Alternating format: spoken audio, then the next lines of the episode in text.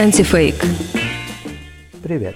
Это Юрий Бершицкий и рубрика «Антифейк» издания «The Insider». На пресс-конференции министра иностранных дел Лаврова немецкий журналист спросил его о состоянии отношений России и Германии в связи с делом об отравлении Навального. И услышал в ответ много интересного. Что касается Навального, тут действительно есть почва для недопонимания, причем очень серьезного недопонимания. И есть почва для того, чтобы объявить действия наших немецких коллег абсолютно неприемлемыми и не соответствующими их международным обязательствам. Нам заявили на, в ответ на пять обращений нашей Генеральной прокуратуры, которые были основаны на Европейской конвенции о взаимной помощи по уголовным делам, в соответствии с которой немцы обязаны нам ответить, что они обнаружили в материалах господина Навального. Они нам заявляют, мы вам можем подумать давать ли вам эти материалы, только если вы заведете уголовное дело. Не то, что дадим, а просто можем подумать, если вы заведете уголовное дело. А у нас уголовное дело можно завести только если мы увидим в этих материалах то, чего не нашли в Омске. Вот и все. Поэтому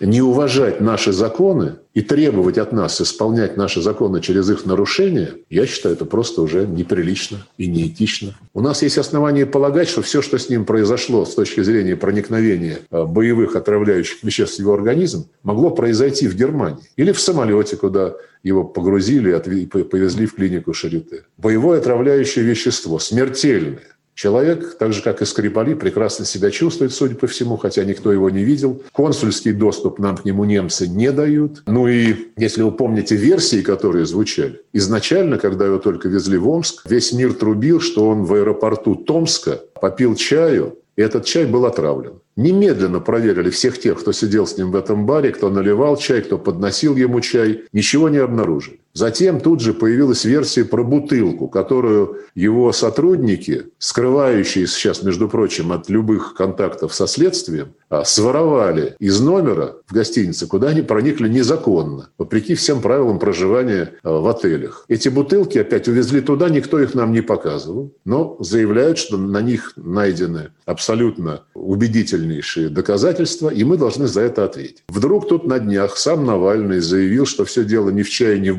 бутылках, а в одежде, через которую его отравили. Понимаете, когда вот такой идет э, цирк или если находился он в гостинице «Шарите», то это уже идет шапито, по-моему. Я очень с трудом воспринимаю реальные мотивы наших немецких партнеров. То есть получается, что когда он вылетал из Омска, он отравлен не был, а в кому впал из-за какой-то болезни. А вот в Германии или в самолете, который тоже немецкий, его отравили, а затем успешно вылечили и от отравления, и от той болезни, из-за которой он был в коме. Правда, непонятно, зачем это нужно немцам и что они получили, кроме лишних проблем с Северным потоком. Дальше больше бутылку минеральной воды из гостиничного номера, в котором останавливался Навальный, и на которой в Германии нашли следы яда, сотрудники ФБК, оказывается, украли, а в сам номер проникли незаконно. На самом деле, вообще-то, в номер они вошли с разрешения сотрудников отеля и были полностью в своем праве. Ведь номера были заказаны для служебной поездки сотрудников ФБК, и сам фонд их и оплатил. А бутылкой воды, которую отель предоставляет гостю, тот может распоряжаться как угодно. Так что незаконного в том, что сотрудники фонда После того, как номер был сдан, с разрешения администрации отеля вошли в номер и забрали оставленные там вещи. Номер, кстати, даже не на имя Навального был заказан. Он там с кем-то из своих коллег поменялся. Лавров это все не объяснил, а без него ответ найти невозможно.